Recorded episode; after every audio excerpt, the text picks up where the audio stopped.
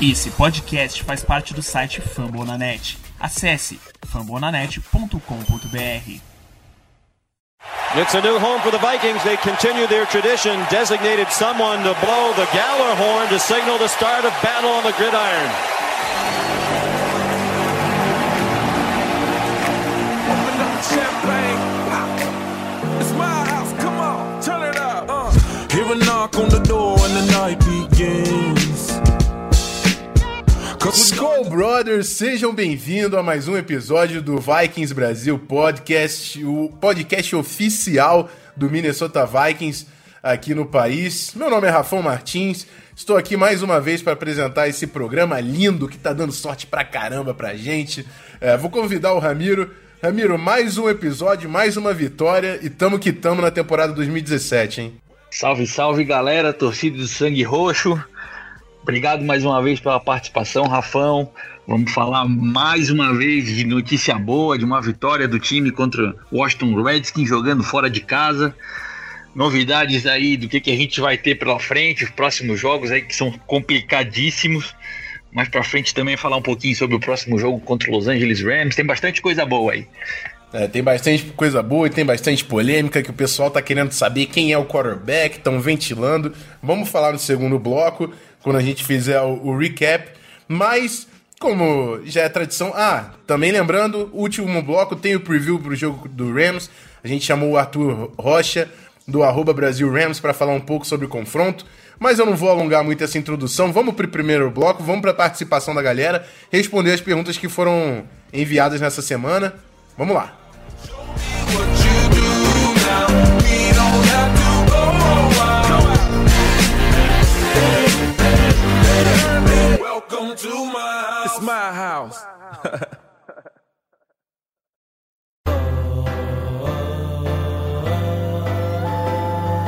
Yeah. I did one for the city. Let's go! Minnesota, NFC North, coming. Isso aí, pessoal, primeiro bloco do programa e já vamos começar direto com a pergunta do Vinícius Krasinski. Ele fala da atuação abaixo do comum do nosso front seven e pergunta se, se essa atuação foi relacionada à falta ali do, do secondary, sua liderança, sua força física e quais são as perspectivas desse, desse jogo e do front seven com e sem ele contra o Todd Gurley, né? Que é um- uma, uma arma absurda do Los Angeles Rams, tá jogando muito o Gurley nessa temporada. Eu acho que o Griffin fez falta. É, foi, foi notório a- a que o Griffin é um cara é um cara diferente, tem sec toda, todos os jogos e é um dos líderes do time. É, acho que ele consegue jogar nesse jogo, né? Fez, ele tava questionable, era na verdade foi uma surpresa ele ficar de fora e deu pra ver que a gente teve uma certa dificuldade em pressionar o quarterback sem o, o Everson Griffin. Eu não gostei muito do Hunter indo pro lado do Griffin, porque o matchup foi ruim em cima do Trent Williams, que é um dos melhores left tackles da NFL. Acho que o Hunter em cima do Moses podia ter sido um, um confronto pra gente explorar e deixava o B-Rob girando com o Weatherly, que também entrou um pouco lá no lado esquerdo do ataque, mas enfim.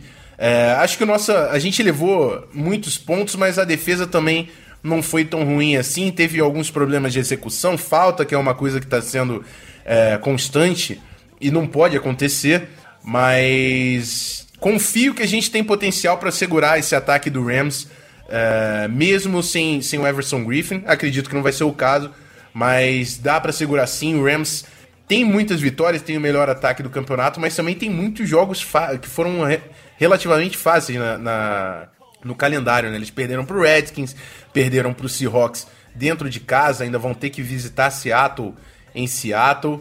E considerando que esse jogo é em Minnesota, em Minnesota o buraco é mais embaixo. A gente sabe pela primeira parte da temporada que em casa o Vikings está voando esse ano. Né? Qual é a sua impressão sobre isso, Amir? Olha, Rafão, eu concordo praticamente com tudo que tu falaste, cara. É, é inevitável a falta do Everson Griffin impactar na defesa dos Vikings. Querendo ou não, ele é um jogador diferenciado que chama a atenção da defesa, que em algumas das vezes acaba sendo necessário dobrar a marcação em cima dele. O próprio Hugh Jackman no jogo contra o Cleveland Browns fez um comentário dizendo que ele jogar na mão de Deus e esperar que, que os cinco jogadores da linha ofensiva parem o Everson Griffin.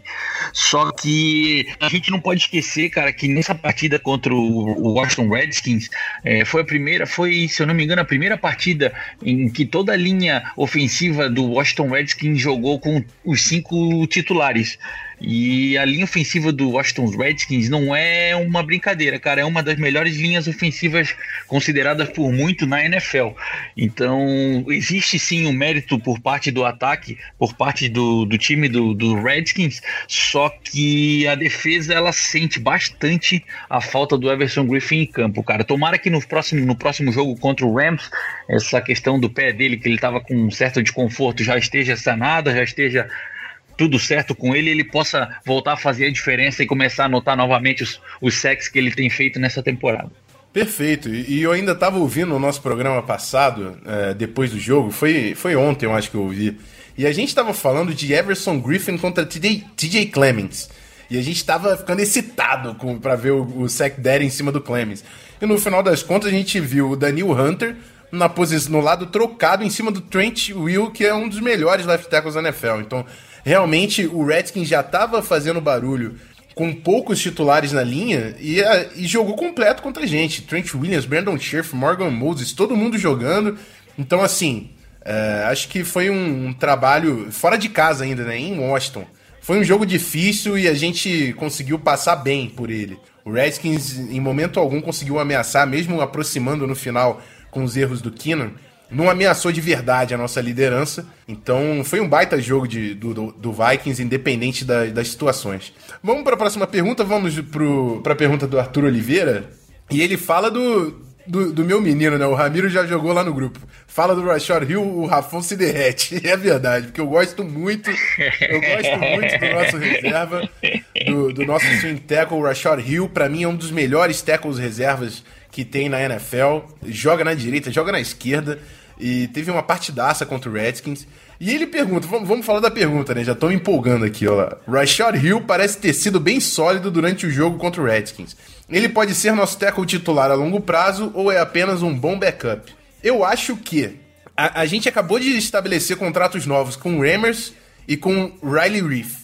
E o Rashad Hill tá jogando muito bem, mas o Ramers e o Reef estão num nível absurdo também. O, o Reef, para mim, tá batendo na porta do top 10 de left tackle e o Ramens a mesma coisa do lado direito. Entre o right tackles, ele também tá no top 10, na minha opinião.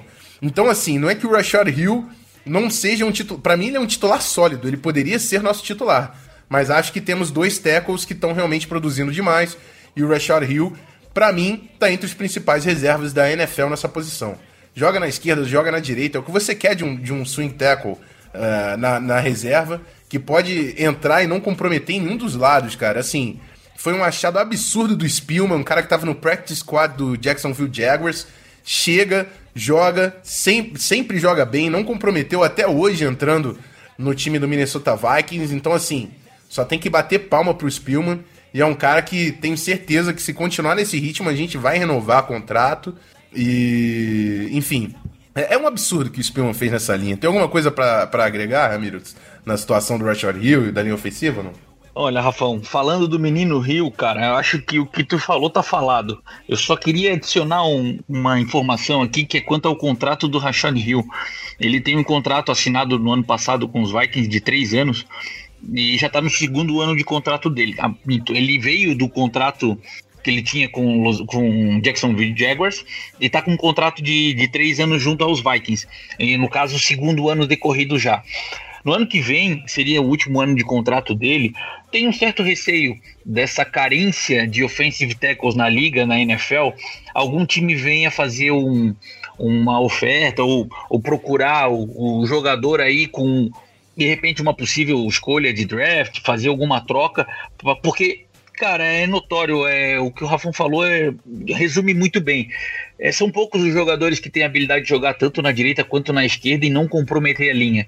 Sendo ele um jogador considerado reserva no elenco dos Vikings, é muito difícil de a gente conseguir manter um guri, um garoto de 25 anos no ano que vem, completaria 26, é, com um salário baixo para ser reserva no nosso time. O cara tá jogando muito. Então, gostaria muito que ele continuasse com o time, mas dado o, o, cenário, a atual situação do mercado de offensive tackles na liga, eu acho bem pouco provável que os Vikings consigam manter ele por muito tempo sem ter que gastar uma nota, cara. É, isso aí. O que o Vikings tem que tentar fazer é já garantir essa extensão no ano que vem e não deixar ele ficar sem contrato, né? Porque se depois do ano que vem, né, na, na vai ser a off-season de 2019, né? Se ele tivesse em contrato isso. e testar o mercado, amigo, continuando nesse nível, vai ter gente dando 10 milhões pro cara, sem dúvida. Vai ter gente dando 10 milhões pro cara. Um, um jogador que consegue jogar na esquerda sem comprometer, é um baita de, de um. Assim, a gente sabe que na NFL tá tendo problema. Imagina que um Giants, um Giants consegue pagar pra um, pra um Rashad Hill da vida. Então, vamos ver se o Spielman consegue realmente fazer essa extensão no ano que vem. É, mas assim, conseguindo, vai ser um baita achado e um baita nome. Até porque jogador de linha ofensiva, jogadores pesados, quase sempre tem algum problema ali de lesão. Tem um cara desse na reserva, não tem preço, né? Imagina se tivesse que entrar o TJ Clemens no lugar do Rammers. Outra, outro cenário, né? Então, é, de novo, só tem que congratular o trabalho do Spielman e vamos ver se ele consegue uma extensãozinha no, no Menino Rio no ano que vem. É, terceira pergunta, pergunta do Léo Barreto. Ele fala o seguinte: o quanto a presença do Diggs favoreceu o Tilan ontem? E eu vou deixar você começar essa, Ramiro, e eu complemento depois. Olha, o quanto a presença do Diggs favoreceu o Tillen ontem, ela pode ser uma pergunta ah, de dois sentidos. A presença do Diggs favoreceu e muito ao jogo do Tillen, assim como a presença do Tillen também ajuda aí muito o jogo do Stephon Diggs. Por que, que eu tô falando isso? Cara, um ataque que você tem duas das melhores mãos, dois dos melhores recebedores recebendo passes contestados, dois excelentes corredores de rotas. É, é, muito difícil tu decidir qual vai ser o melhor cornerback que vai seguir o melhor wide receiver. No caso do jogo contra os Vikings, é, deu para perceber ali no comecinho do jogo que o, o Josh Norman ele estava praticamente correndo atrás em todas as rotas do Stephon Diggs. Só que Cara, deixar o Adam Thielen com o cornerback 2 da equipe adversária é praticamente pedir para levar pontuação, para levar jardas aéreas, para dificultar a, o trabalho da defesa adversária. É, a presença do Stephon Diggs faz toda a diferença no ataque dos Vikings, por ser um jogador muito explosivo, por ser um jogador ágil e por, querendo ou não, demandar mais atenção do que o normal. Então, enquanto o Stephon Diggs está em campo, enquanto ele está puxando marcação, é, notório que, que o Adam Thielen vai fazer estrago e vai fazer ótimas partidas. Assim como se a defesa do Washington Redskins tivesse denominado o Josh Norman para marcar o, Adam Thielen, seria o jogo do Stephon Diggs, assim como teve no ano passado. O Vikings jogando contra o Washington Redskins no ano passado, Stephon Diggs fez mais de 150 jardas também. Então, eu não diria que a presença do Stephon Diggs favoreceu ao Adam Thielen. Eu digo que um, um wide receiver jogando junto do outro deixa uma confusão tremenda para a cabeça da defesa adversária e aquele jogador que não for o, o marcado pelo principal cornerback do time vai sobrar, vai favorecer e vai ajudar a equipe dos Vikings da melhor maneira maneira possível. É, exatamente isso, né? E também tem aquela filosofia que eu sempre traduzo da estratégia de futebol americano que se aplica demais aqui. É, normalmente eu traduzo quando você tem um jogo forte corrido e um jogo forte aéreo, mas conta o mesmo no esquema da secundária. Você tem o Diggs e tem o Thielen. Você não pode falar, ah, não, vamos aqui cobrir o Thielen, fazer uma marcação dupla, ne dupla nele e deixar o Diggs. Do mesmo jeito que você não pode fazer o contrário. Ah, Vamos botar uma marcação dupla no Diggs e deixa o Thielen. Então o que acontece? É cobertor curto, amigo. Cobriu a cabeça, o pé tá de fora. Cobriu o pezinho que tava gelado, a cabeça tá de fora, amigo. Então vai, é, é ótimo você ter essas duas, essas duas armas, porque abre demais o playbook, abre a defesa, eles têm que se virar para marcar dois caras de alto nível. É claro que impacta positivamente o jogo dos dois. Os dois tiveram partidaças e marcaram touchdown ambos também. Então, assim, eu, eu coloquei no Twitter, amigo. Tente apontar uma dupla de wide receivers melhor que Diggs e Thielen em Minnesota, desde Randy Moss e Chris Carter, e, vale, e fale miseravelmente. Porque, amigo, que os caras estão jogando, é, eu não vi desde que eu comecei a, comecei a torcer para Minnesota. Então, e além disso, a linha ofensiva produzindo, o McKinnon e o Murray sendo competentes no jogo terrestre. O ataque tá muito bem e a gente vai falar dele no próximo bloco. É, já puxei no gancho, né? Próximo bloco, fazendo o recap da vitória do Vikings contra o Washington Redskins em Washington, fora de casa, subindo para 7-2 a nossa campanha. Tamo com tudo. Depois da vinheta, vamos falar um pouco mais desse jogo.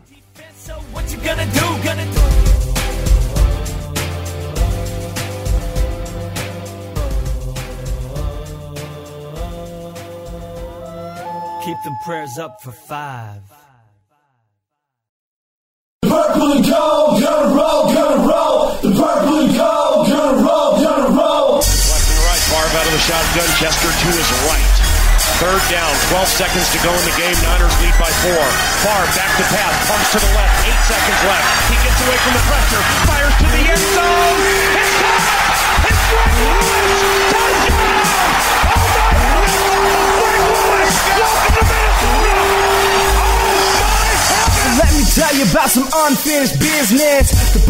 Isso aí, galera. Segundo bloco, recap. E é recap de vitória. A gente já sabe quando é vitória. Toca. Toca o Galahorn, Gleverson. E toca alto que esse time tá voando.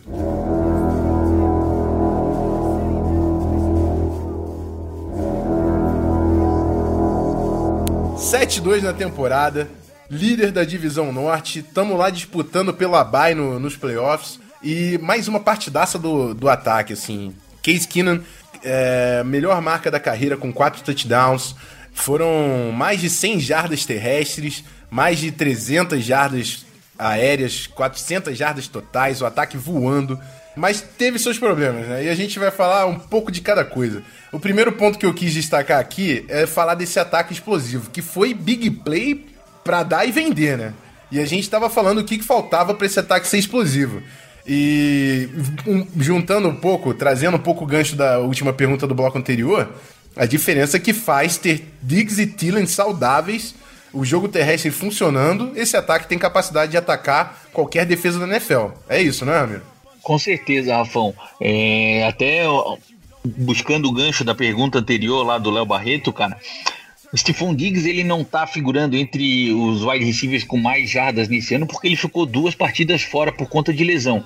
Senão a gente teria facilmente Adam Thielen e Stephon Diggs entre o top 10 aí em jardas totais recebidas, cara. E isso faz sim toda a diferença. Porque a gente não pode desrespeitar a defesa do Washington Redskins. Não é a defesa mais sólida, mais imponente da NFL, mas é uma defesa boa, cara. O front, o front seven deles é uma, um front seven de respeito. Os jogadores que, que, que fazem um rush, um pass rush bem feito. A secundária deles com o Josh Norman não é uma secundária qualquer, é uma secundária boa. E 38 pontos em cima da defesa do Washington Redskins é uma marca bem expressiva, cara. O que os Vikings conseguiu fazer jogando fora de casa, lá no FedEx Field, é digno de tirar o chapéu e de levantar a bandeira de que os Vikings está preparado sim para os playoffs. É, e, e o Josh Norman, que é um dos melhores corners aí da NFL, né, tá procurando até agora o Thielen, cara, porque é um absurdo. Tava tomando baile, seja quem fosse, o Thielen e o Diggs na frente dele, é, é demais. Porque esses caras são. As rotas deles são absurdas, estão conseguindo separação direto. E o Keenan tá aproveitando. Vamos falar de Case Keenan, né? Nosso titular, maior marca da carreira, quatro touchdowns. É, um jogaço, tirando as duas interceptações. Foram em passes consecutivos, né? A primeira interceptação soltou um balão no pé de trás, sem forma nenhuma, sem mecânica nenhuma. Eu não sei o que, que ele viu ali para soltar aquela bola. E na segunda, uma timing route que ele foi confiou demais na flat do Rudolph, soltou a bola sem ler a defesa. E quando viu, foram duas interceptações do, D- do DJ Swearinger.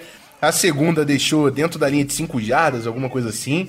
Comprometeu demais o time. Foi a gente teve até um momento de tensão ali no final que não precisava, que a gente estava bem confortável no placar.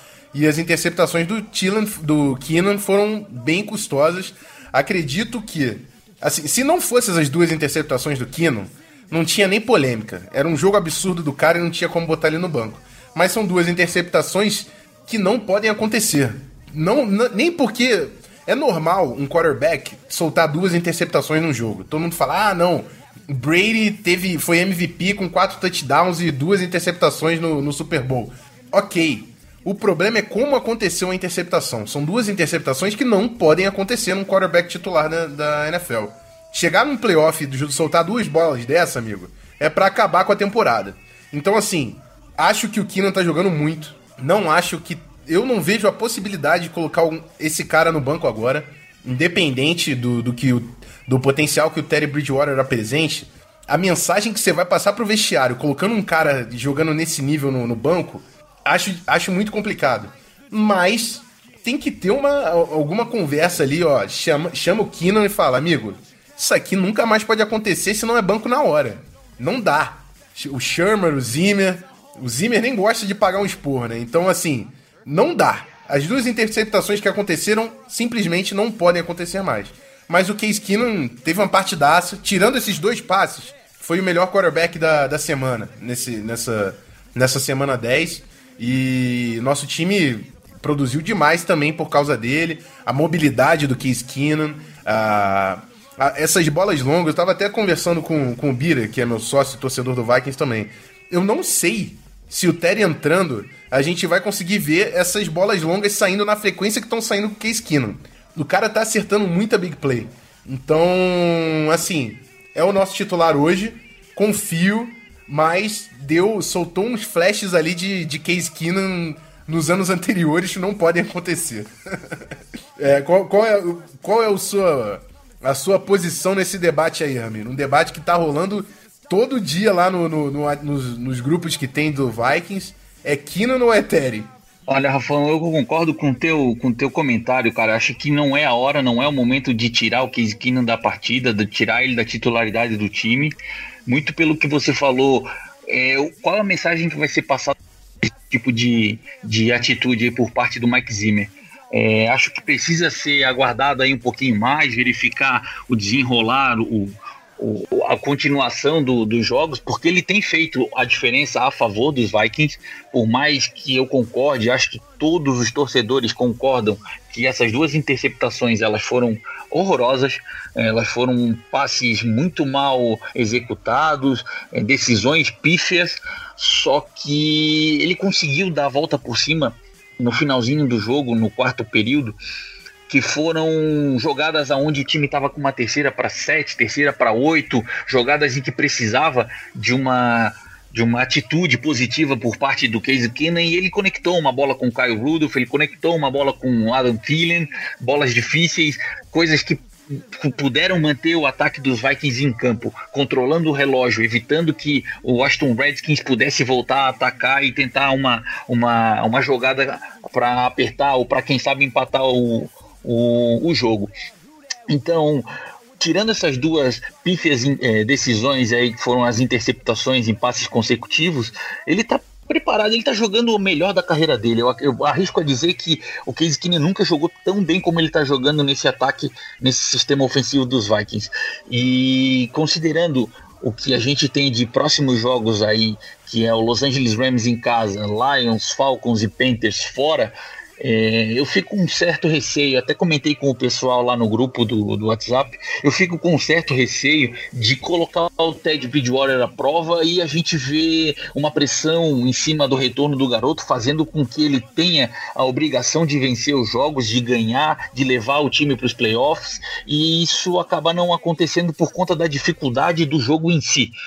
Então, meu ponto de vista, eu acho que ainda dá para segurar um pouco mais o Ted Bridgewater. O time não tá ruim, não tá mal preparado, não tá jogando um, um ataque, não tá, o ataque não tá jogando mal para simplesmente sacar o Casey Keenum fora e, e, jogar toda a responsa em cima do garoto. Vamos dar um pouquinho de tempo aí, não para ele se recuperar, porque aparentemente ele já está bem recuperado. Todos os repórteres falam do, do, dos treinos que ele tem jogado bem, só que a moral do time ela tá num nível onde a troca de quarterback pode mexer e balançar aí de uma forma negativa. É, e eu vou um pouco mais além, assim, porque uh, não é que o ataque não esteja jogando mal, é que tá jogando muito, assim. É, a gente voltar pra época que o Terry Bridgewater era titular, quando é que a gente levava 30 pontos e vencia jogo? É, é, é, sério, vamos buscar lá, porque eu acho que foram pouquíssimos jogos. É, o ataque acabou de fazer 38 pontos com o Kina no comando. Não tem como tirar o cara agora. Para mim, o ideal seria o quê? A gente tava com 38, eu não lembro qual foi a diferença maior que teve, mas tenho certeza que 30, 30 11. 11 pontos de diferença, o máximo? 11 pontos. Isso, tava 28 a 17. 28 a 17. O, o ideal é que a gente conseguisse abrir essa margem para no final o Terry entrar sem, sem compromisso. Vai ver o Kino soltou essas bolas até de, para evitar o, o Terry de entrar. Tomara. Porque assim, era o cenário ideal. A gente conseguindo botar uma margem grande e no último quarto entra o Terry. Se a gente conseguir fazer isso contra o Rams e contra o Lions, é o cenário ideal. Ver como é que o Terry tá. E tenta botar pé no, pé no fundo do, do, do acelerador quando ele entrar também no final do quarto. No final do último quarto, ou no último quarto, enfim, que seja. Mas do jeito que tá, não tem como colocar o Terry titular. É uma decisão que ainda vai ser passada nessa semana. Provavelmente quando o podcast sair, a gente já vai saber, né? Que a gente tá gravando na terça-feira. Mas hoje também tem a notícia, né? Que o Ramiro até me lembrou antes do programa. O, o Case tá programado para dar a entrevista de quarta-feira, que normalmente é dada pelo quarterback titular. Vamos ver se é isso mesmo que vai ser afirmado pelo Zimmer nessa coletiva. Vou passar rápido sobre o depth na linha ofensiva, porque a gente já falou bastante de Rashard Hill, que é o grande nome que a gente tinha que falar nesse jogo. A linha toda foi muito bem. O Pat Alfan teve uma das melhores partidas dele na temporada. Coloquei dois pancakes lindos dele no meu Twitter. Quem quiser vai lá, arroba Rafão Martins. O Rafão é com PH e sem acento. Tem dois pancakes do, do Alfan. Meu amigo, e o Winston voltou bem também. Então, assim, a gente tem uma, tem uma OL titular muito boa e tem bons jogadores para suprir a ausência desses titulares. Trabalho, sem, não tenho nem comentário para falar o que, que o Spielman fez em, em uma off-season. Absurdo, absurdo. E vamos falar da defesa, né? Que é um ponto importante. Vou começar pelo ponto positivo. Mackenzie Alexander fazendo uma boa partida. Eu acho que ele tá evoluindo conforme tá ganhando oportunidades dentro de campo.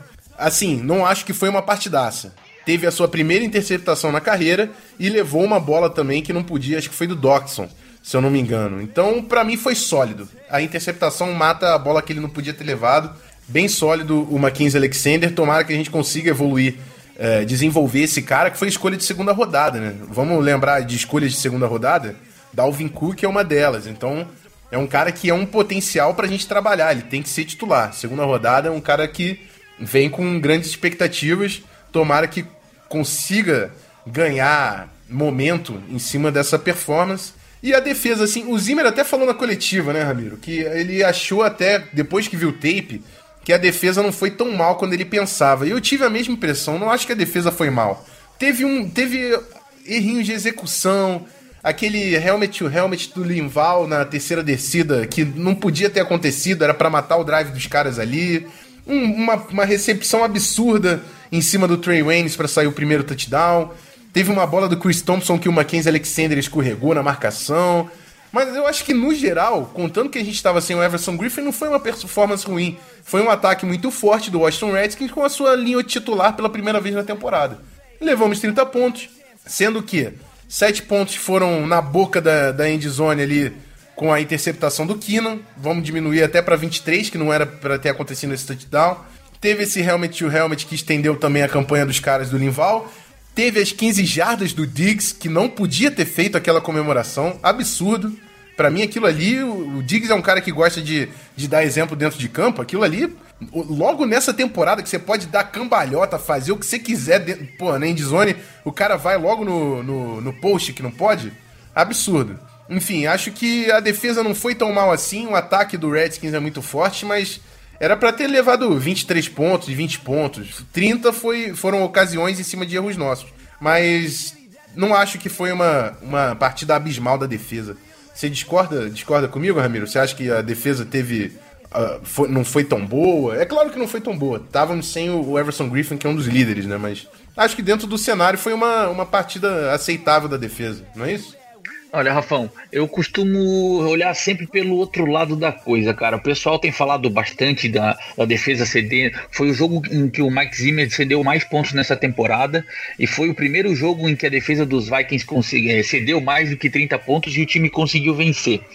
Então, É, não, é, não é normal, é muito, muito atípico a defesa dos Vikings ceder mais do que mais do que quatro touchdowns, no caso, mais do que 30 pontos ou 30 pontos numa partida. Só que eu gosto de olhar pelo lado positivo, cara. Tivemos dois passes na direção do Andrew Senderro que o wide receiver estava praticamente com a bola na mão. Aliás, um foi o wide receiver, o outro foi Tyrant. A, a bola estava literalmente na mão do jogador e não foi, não virou um touchdown porque o Andrew Senderro tirou a bola da mão dele, nas duas ocasiões. O Mackenzie Alexander, além da, da interceptação que ele teve na partida, botando o momento para favor dos Vikings, dando a possibilidade do time sair com mais um touchdown no finalzinho do primeiro tempo, ele teve uma bola na direção dele que foi na, na end zone, se eu não me engano, para o wide receiver do, do Washington Redskins, que ele mergulhou, ele literalmente voou para tirar aquela bola do aquele passe da mão do, do wide receiver. E levando em consideração aquilo que a gente tinha falado sobre a linha ofensiva do Washington Redskins estar inteira e jogando com cinco titulares novamente, tivemos o sec do, do, do, Daniel Hunter, que fez, que fez uma jogada que estava praticamente encaminhando para um field goal, voltar para a linha de, de 40, 45 jardas, se eu não me engano. Então foram, foram é, atuações foram momentos isolados, mas que deu flashes de que a defesa dos Vikings ela continua boa, ela continua agressiva, continua jogando bem. Óbvio, o ataque do Washington Redskins ele fez uma, um, uma grande diferença. Ele fez o seu papel, ele anotou touchdowns, ele correu bem.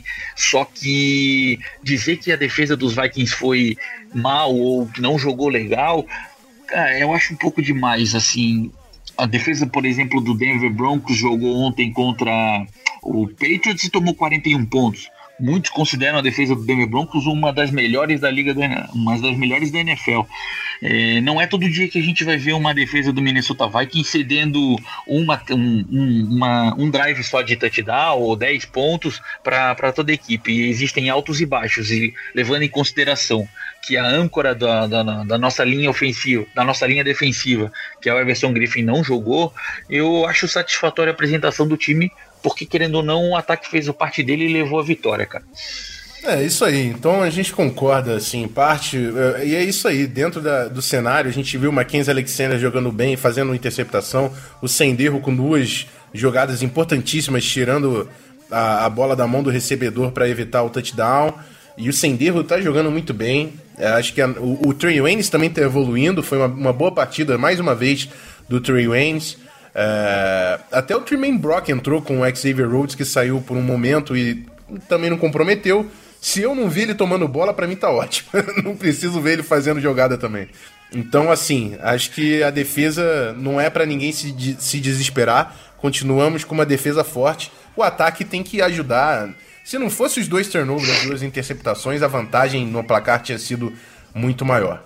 Mas foi isso aí desse, dessa nossa vitória, pra, uma vitória convincente fora de casa em Washington. O Redskins é um time que vai bater de frente com muito time, com muitos times e, e pode brigar por uma vaga no wild card. Então foi uma baita vitória do nosso Vikings. Agora a gente vai voltar para Minnesota depois de quase um mês, né? A gente foi para Londres Teve a bye, agora o Washington, então um mês fora de casa, a gente tá voltando para Minnesota para pegar o timaço do Rams, amigo, que também tá com uma campanha de sete vitórias e duas derrotas. O McVay fazendo um baita trabalho, Todd Gurley voando baixo.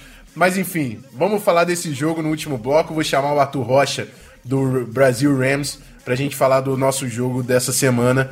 Como é que vai ser esse confronto aí, McVay contra Mike Zimmer, depois da vinheta.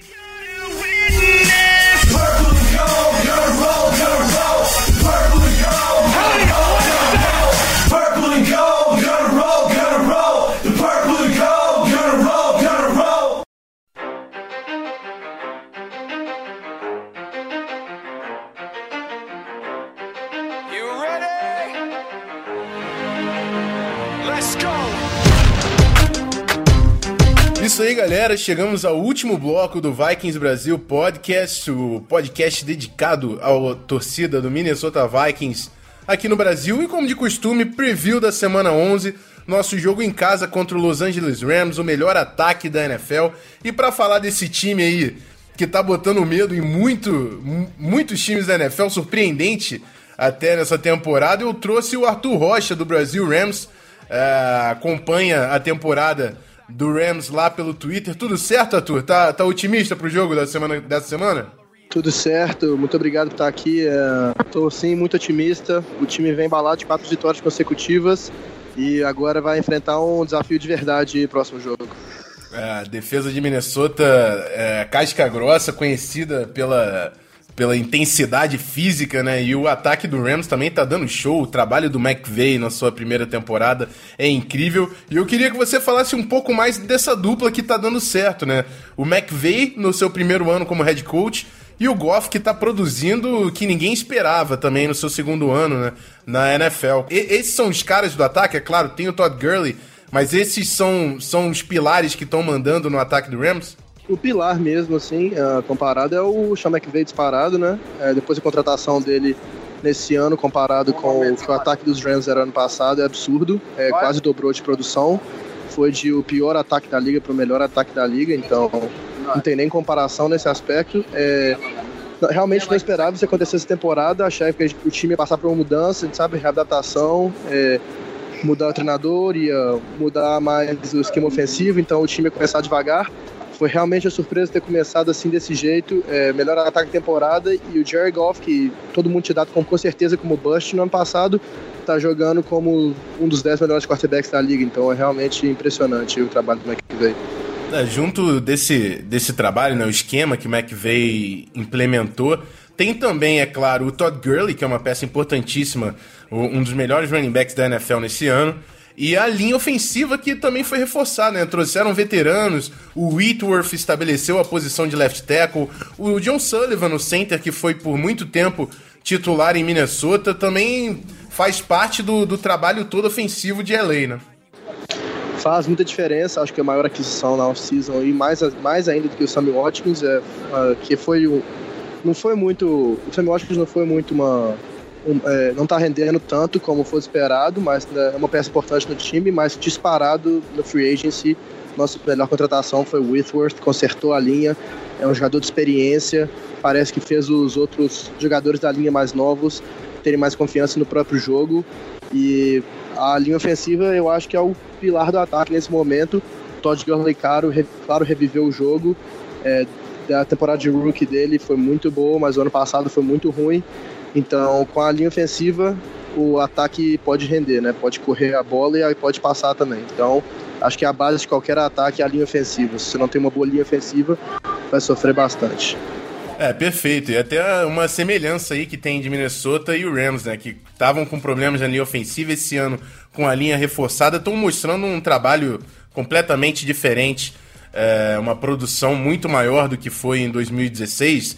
E eu vou pedir para você falar para mim do da defesa do Rams, né? Que já era já era conhecida por causa do Aaron Donald, que é um dos melhores defensive tackles, o Ogletree, que recebeu um contrato novo, o Mark Barron também, linebacker muito veloz.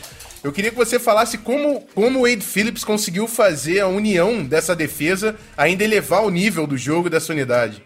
É, uh, o, maior, o forte dos Rams sempre foi a defesa, sempre foi um time defensivo uh, quando jogava pelo Jeff Fisher. Mas depois agora que o Sean McVay entrou e contratou o Wade Phillips, todo mundo sabia da qualidade dele, mas não sabia como que ele ia poder mudar o esquema da defesa, que era sempre foi 4-3 para sempre, e agora mudava um 3-4 com as peças que a gente tem, que eram peças de 4-3, né? Que era o Ugly Tree, era um outside linebacker, Mark Better mais, jogava mais de safety, e mudar, jogava outside linebacker também. Então mudar para o 3-4 e ter o Ugly Tree e o Mark Better jogar de middle linebacker, que são dois linebackers relativamente pequenos, né? São jogadores de velocidade, tipo, e não são tão like, não são aquele mesmo estereotipo de middle linebacker que nem é o Luke Luke ou o Patrick Willis no, você pode dar exemplos na liga aí. É, e ele, e, tipo assim, começou no início do ano, os Rams estavam mandando muito mal na defesa, tava deixando os outros times correrem com a bola é, o tempo inteiro, a defesa não estava se acertando. E depois da week, da semana 5 contra o Dallas Cowboys, parece que o time encaixou e começou a jogar muito bem, a defesa começou a jogar muito bem e eu acho que a defesa está jogando tão bem contra ataque agora. Se você assistiu o último jogo contra o Texans, a defesa realmente foi responsável pela, pela vitória porque segurou o ataque dos Texans no primeiro tempo, que foi que terminou 9 a 7 e o ataque só conseguiu fazer field goals. Depois no segundo tempo que o ataque realmente desandou. mas a defesa continua sendo o pilar principal desse time.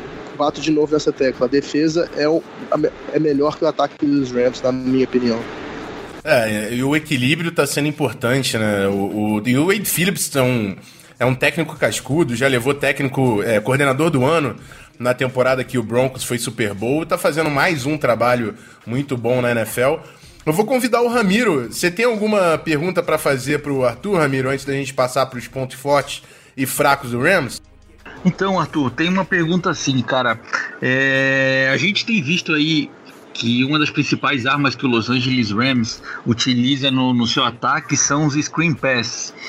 É, os passes que, que, que, o Jerry Goff tem feito pro Todd Gurley tem, tem sido fulminante contra a maioria das defesas. Tu acha que, que esse seria o principal ponto, a principal arma do, do time do Los Angeles Rams no jogo contra os Vikings? Uh, muito boa pergunta. Uh, eu acho que o, os Rams têm usado muito esses screens durante, uh, durante a temporada, é, tem dado certo, mas como eu sempre vim falando, eu, é, pode ser que seja uma arma muito boa, porque a gente conhece a secundária do, dos Vikings, com Javier Rhodes e outros, outros jogadores muito bons. Uh, e um front a defesa dos Vikings em, em, geral é muito boa, então se o jogo corrido não tiver não tiver andando e o, os passes para laterais geralmente pro Robert Woods ou alguma coisa ou esses jogadores não estiverem indo bem, é, o Rams pode começar assim a usar muito do screen pass, mas eu não acho que seria, vai ser o foco principal. É, uma coisa esse ataque dos Rams é que eles balanceam muito bem as jogadas, não é sempre tipo assim, nós não vamos correr três vezes ah, no mesmo down com a bola, sabe? Então, tipo assim, vai ter screen pass, vai ter passe longo, vai ter play action, vai ter corrida no meio, vai ter corrida pro lateral. Então, acho que os Rams sabem muito bem diversificar para não deixar a defesa é, saber esperar qual vai ser a próxima jogada, para sempre esperar, sempre que a defesa esperar algo diferente, algo novo, que, que eles não vão adivinhar o que vai ser. É, até pergunto sobre o screen pass, porque querendo ou não, é uma da, das jogadas que o time do, da a defesa do Minnesota mais cede, mais cede jardas para as equipes adversárias. E, e vendo aí os tapes da, da, da equipe de, de, Los Angeles, é preocupante ver o Todd Gurley fazendo o estrago que faz aí na defesa das adversárias. Tomara que, que o playbook tenha sido um pouco diferenciado e a defesa dos Vikings consiga segurar isso aí. É, eu acho que é, vai ser interessante de ver isso mesmo, porque eu acho já que aconteceu muito no último jogo mesmo. O Todd Gurley teve um screen pass que ele recebeu e foi para o que 50 jardas quase. Então acho que a defesa do Vikings, tipo assim, vão assistir bastante filme disso e devem treinar durante a semana inteira realmente para essa situação. Então talvez às vezes eles estão focando muito nisso, vai abrir espaço para algumas outras jogadas que o Sean McVay vai ter preparado para esse time dos Vikings. É, exatamente, porque o Scream, além deles utilizarem muito Scream, também tem muito fake Scream, né? E o Tevon Austin também é um é. wide receiver que é muito utilizado pela velocidade nesse tipo de jogada. São, é um ataque difícil, não à toa o melhor ataque da, é. da temporada. Né? É, os, os, Rams utilizam muito o Tevon Austin para fazer um jet sweep, né? Que é quando o wide receiver sai do alinhamento dele e corre ao redor do campo só para às vezes tirar a atenção da defesa e muitas vezes a gente entrega a bola para ele também ele corre naquela jogada ali, né? Então, tipo assim, o ataque dos Rams pode sair qualquer coisa dali, sabe? Daquele jet sweep. Pode entregar a bola pro Tevon Austin, pode correr com o Todd Gurley, pode sair um play action e mandar uma bola funda pro Samuel Watkins ou Robert Woods, que nem aconteceu nos últimos dois jogos. Então, é, o ataque dos Rams está muito bem equilibrado e vai ser, vai ser interessante de ver essa, esse esquema. É isso aí. É, do outro lado também tem o Case Keenum, né? A gente não pode esquecer que foi quarterback do Rams em grande parte da temporada. Vai ser. Vamos ver como é que vai ser essa lei do ex aí, né? Tem o Keenan com a gente, tem o Sullivan com, com LA. Vai ser um confronto interessante. Mas vou passar para a segunda parte, Arthur, pedindo para você contar para o pessoal que ouve o podcast aí, para ficar sabendo um pouco mais do Rams. Qual o ponto forte, a chave do Los Angeles Rams para levar esse jogo em Minnesota na semana 11? Olha, eu vou falar a verdade. O ponto forte dos Rams mesmo é o, é o equilíbrio total na equipe. Se você for analisar por partes, por, por parte. O, o, ataque é bom? É, melhor ataque da NFL. Todo mundo já sabe. Beleza. Muito bom.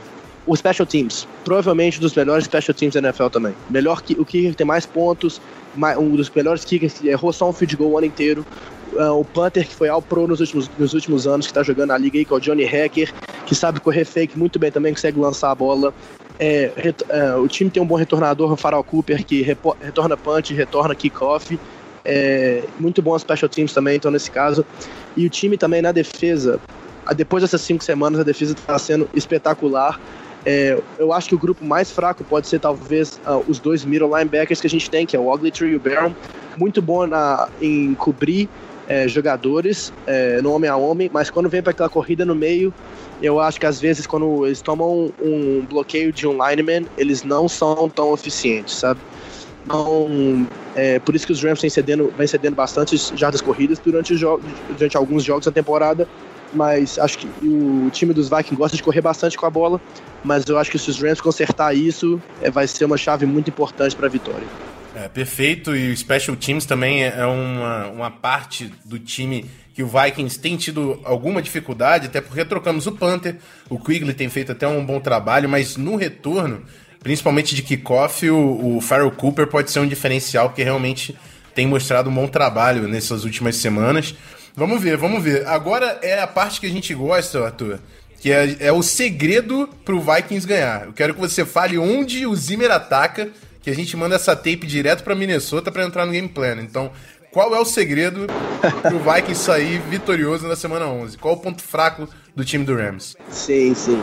Tomara que não aconteça, né? Mas vamos lá. Eu acho que eu que nem eu falei dos linebackers, ah, se o Vikings começar a correr com a bola e conseguir ter sucesso no jogo corrido contra os Rams, conseguir lá conseguir first downs correndo com a bola duas, três vezes e fazer o Keno lançar a bola menor número de vezes possível. Mesmo que o Keno tá jogando muito bem, né? Teve quatro, quatro três, não sei, touchdowns no último jogo aí. Foi o melhor quarterback da semana. Tá, tá arrebentando aí. É, não sei se vai continuar pro próximo jogo, né? Contra a defesa dos Rams. Mas se, se o jogo corrido de Minnesota entrar, e aí chegar naquele play action com o, com o Case Kino e tentar achar ali o Adam Thielen ou, ou o Stephon Diggs, uh, acho que vai ser muito perigoso para os Rams. E que nem eu falei, né? O ataque dos Rams é bom, mas não é, enfrentou. E quando, mas quando enfrentou defesas muito boas, né? Que nem a de Seattle, por exemplo, é, conseguiu fazer o que? 10 pontos somente, então não, não, foi, não foi tão eficiente. Quando foi com Jacksonville também não conseguiu fazer muitos pontos. Se, se é aquele placar daquele jogo até engana, porque a gente teve dois touchdowns de special teams, foi um kickoff retornado para touchdown e um punch, um punch retornado para touchdown. Então o ataque não rendeu muito bem contra, contra defesas que são muito boas. Então quero vai ser interessante de ver quanto esse ataque evoluiu e o quanto que a gente vai poder marcar nesse jogo. Mas se a defesa de Minnesota estiver muito bem e conseguir parar o nosso ataque e o jogo corrido de Minnesota entrar, eu acho que o Minnesota ganha esse jogo. É, são dois confrontos muito interessantes nos dois lados, porque McVeigh contra Zimmer e Wade Phillips contra Pat Shermer são mentes absurdas de futebol americano. Não à toa são dois times que estão no topo da, da conferência da NFC. Vai ser jogão. E é isso aí, eu acho que a gente falou bastante sobre confronto. Eu vou abrir agora o microfone para você, Arthur, para você falar do trabalho lá no arroba Brasil Rams no Twitter, é, onde o pessoal pode encontrar informações para a torcida do Rams que por acaso esteja passando aqui no podcast encontrar também um trabalho bem feito em português para procurar, né, expandir o conhecimento aí tá sobre certo. o time e acompanhar a temporada. Quem quiser saber mais do, do, sobre os Rams aqui no Brasil, só segue lá no Twitter, arroba Brasil Rams. Uh, quem for torcedor do Rams também, nós temos um grupo de WhatsApp que a gente manda muito material lá, sempre conversa notícias do time. A gente basicamente faz um play-by-play -play do jogo lá, comenta todos os jogos. Então vai ser bastante interessante quem quiser entrar lá. É, e geralmente o pessoal tem um blog também que eles adoram fazer podcast, falar sobre o time, como é que o time tá indo é, fazer conferência no Skype também, falar só dos Rams. Então, quem quiser entrar aí, só mandar uma mensagem lá no arroba Brasil Rams no Twitter que eu boto no grupo lá e pode ficar mais perto dos Rams. Perfeito. É, agradeço demais, Arthur, pela sua disponibilidade aí, pela atenção. E espero que seja um jogão aí pra gente assistir no domingo. Obrigadão pela participação e até a próxima. Muito obrigado pelo convite, gente. Bom jogo domingo. Valeu. Alone in spite of the fact that some people still think that they know him, but fuck them.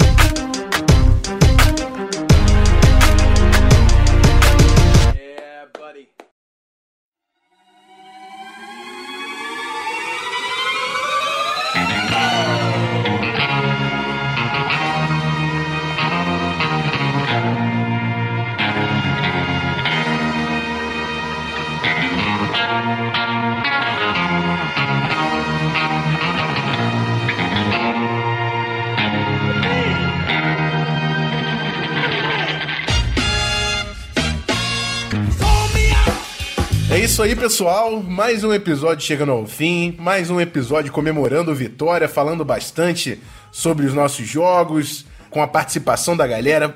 Agradeço demais de novo. É, eu tento selecionar as perguntas que encaixam para agregar na informação geral do episódio. Então continuem mandando. É claro que não vai dar para responder todo mundo, mas eu, a gente está sempre respondendo. Então continuem participando. Vocês são essenciais para esse programa. É, agradecer mais uma vez o Arthur, que veio aqui falar um pouco sobre o, o Los Angeles Rams. Quem quiser saber mais do trabalho dele, arroba Brasil Rams no Twitter. E quem quiser saber um pouco mais do trabalho do Ramiro, que está sempre aqui também, é arroba VikingsFA underline. Obrigado mais uma vez, Ramiro, abrindo o microfone de novo para você aí para falar do site e desejando uma boa sorte aí no jogo da semana que vem. É isso aí, brigadão pessoal, tá todo mundo acompanhando, consumindo o nosso podcast. De novo aí, convidar o pessoal para quem não conhece, quem ainda não acessou www.vikingsfa.com.br Vikings, uh, arroba VikingsFA underline no Twitter, no Instagram. E boa sorte pro nosso time aí no próximo jogo em casa contra os Angeles Rams. Pedreira, um ataque poderoso. Vamos ver até onde a gente consegue chegar. Ficou Vikings, um abraço. Isso aí, vai ser jogão, vai ser jogão. A gente falou bastante, né? Wade Phillips contra Pat Shermer, McVeigh contra Mike Zimmer. Dois confrontos de, de, de mentes de futebol americanos que estão no topo do jogo. E é confronto valendo ponta da conferência lá. Dois times que estão disputando o bye. Então vamos torcer. Mas é isso aí. Se tudo der certo, o programa que vem, mais uma vez, a gente fala de vitória. Skull Vikings. Até a próxima.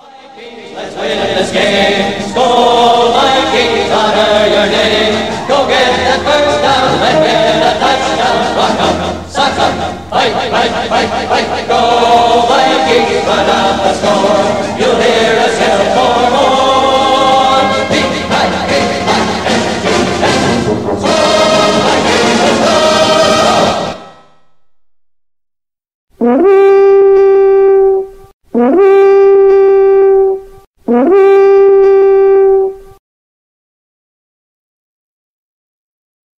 Ah, ô Rafa, já fala pro. Já fala pro Cleverton aí quando tu mandar o áudio pra ele fazer um bastidores no final do jogo.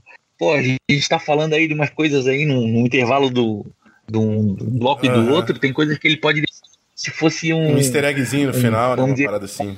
É. Vou falar com ele. É legal, acho bastante bacana. Falar com ele. É. Tá bom então. É, eu só vou. Tô abrindo aqui rapidinho, só o box score pra eu ter umas, umas referências na hora de falar do jogo. Sim, sim. Ah, a primeira coisa que eu já fiz aqui também. Cadê? Pô, sabe o que que eu tava vendo hoje, Ah. Rafão? Caraca, o Dalvin, o Dalvin Cook ainda é o líder do, do time em jardas terrestres, É, cara. bizarro. O bicho parou de jogar na semana 4. É, o maluco tava voando Porra, muito velho. baixo, né, cara? Bizarro. Puta que pariu, velho. Que pena. Eu, eu não consigo. Eu não, cara, eu não quero nem começar a pensar no ataque do ano que vem dos Porra. Vikings. A hype é muito alta, pariu, né? velho. Melhor nem. Deixa pra lá. Meu Deus, velho.